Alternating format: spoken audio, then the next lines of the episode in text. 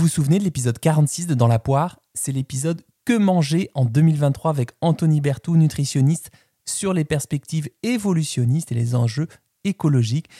Et moi, il y a une question qui me trottait en tête depuis le début de l'épisode. Avec le manger moins de viande, surtout d'élevage intensif, plus de végétal, des repas composés à majorité d'aliments non transformés, à faible charge glycémique, bah, je me suis dit, mais bon Dieu, ce fameux bon sens sonne furieusement comme de nouvelles injonctions, certes justifiées au regard euh, d'où l'on vient et peut-être vers où l'on va, mais des injonctions quand même.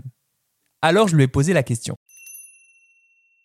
Alors Anthony, on a parlé des enjeux nutritionnels, on a parlé des enjeux euh, bah, évolutionnistes et écologiques.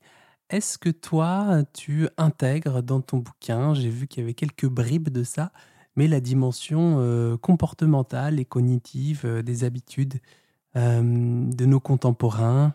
Tu parlais du jeûne intermittent et tu rappelais que ben, si pour vous le repas du soir était très important, eh bien c'était peut-être pas une, si bonne idée que ça. C'était important pour vous de la convivialité, la commensalité.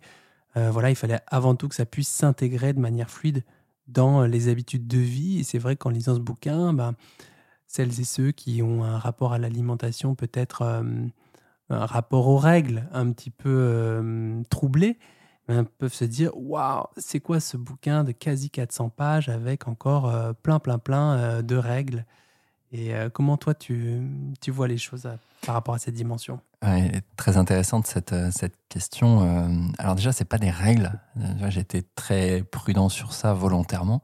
Le, ce que j'ai souhaité à travers ce livre, qui en fait juste une synthèse, même s'il fait 400 pages, euh, d'un prochain qui sort là au mois de, juin, euh, qui lui va faire euh, quasiment quatre fois sa, la taille de celui-ci, donc qui va être beaucoup plus développé, beaucoup plus argumenté.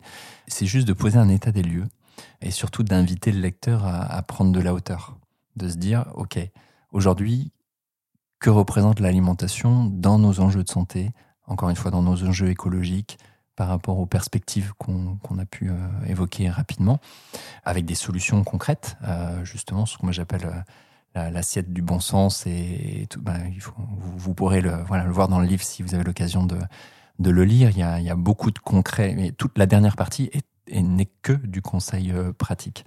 Et je le précise autant au début qu'à la fin, c'est que j'ai pas intégré la dimension euh, émotionnelle dont tu parles euh, ou sociale volontairement parce que pour moi elle est elle est tout aussi importante. C'était simplement pas l'objet de, ce livre-là. Et dans mon introduction, je parle beaucoup de la, stratégie des petits pas, c'est-à-dire de retenir dans ce livre ce qui va vous plaire, ce qui va vous parler, ce qui vous semble vous applicable au quotidien, et c'est peut-être un conseil parmi, euh, parmi 30 qui seront disponibles. Et rien que ça, déjà, pour moi, est très positif. Et avoir l'esprit qu'on a tous notre Madeleine de Proust, on a tous nos moments où on a envie de se faire plaisir avec euh, un aliment, et un aliment donné, un, gâteau d'anniversaire, un apéro, etc. Et ça rejoint d'ailleurs ta question du tout début, comment tu me demandais la façon de s'alimenter ou mon rapport à l'alimentation. Quel, mangeur es-tu? Voilà, donc c'est d'être dans la simplicité, c'est-à-dire de d'accepter de se faire plaisir euh, un dimanche à midi pour manger son, son gâteau, si ça nous fait plaisir, sauf s'il y a des, des, pathologies données, des hypersensibilités, etc. Mais hors ces cadres-là, c'est juste se dire que j'ai des moments où je me fais plaisir, j'ai juste euh, conscience en fait de ces éléments-là et après, le curseur, bah, je le place en fonction de là où moi je me sens le plus à l'aise.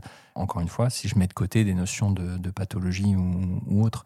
Donc l'idée n'est absolument pas d'être euh, anxiogène, même si la situation l'est. Je pense juste à titre personnel que c'est bien à un moment donné de poser les choses.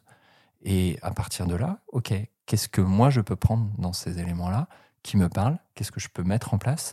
Et je crois aussi beaucoup au, cercle vertueux. C'est pour ça que je parlais des stratégies de, petits pas. C'est-à-dire que il y a un changement qui en induit un autre, qui en induit un autre, et qui fait que bah, peut-être qu'on aura besoin de, X mois, voire de X années, on parle souvent de deux ans pour changer en profondeur nos habitudes alimentaires. C'est très théorique tout ça. Mais en tout cas, on aura impulsé quelque chose. Et moi, ce que je voulais, c'était, vers ce livre, déjà faire un état des lieux de la science à la hauteur des compétences qui sont les miennes sur ces dimensions qu'on a évoquées. Tout simplement parce que, alors j'ai donné des centaines de conférences, des formations, d'ailleurs on a eu l'occasion de, se connaître à, ce niveau-là. pour moi, c'était sortir de cette cacophonie nutritionnelle et sortir de mes propres croyances, de me dire, OK, sur tous les sujets, que ce peut être le gluten, les produits laitiers ou les protéines laitières, l'écologie, euh, bref, tous ces sujets-là, c'est qu'est-ce que nous dit la science aujourd'hui, comment je peux moi compiler ça? Et le mettre dans la dimension la plus holistique possible, euh, la plus intégrative, et notamment avec cette, euh, ce spectre évolutionniste pour, euh, pour essayer de donner des clés globales. Et certainement pas des injonctions. En tout cas, c'était, c'était surtout pas le but. Quoi.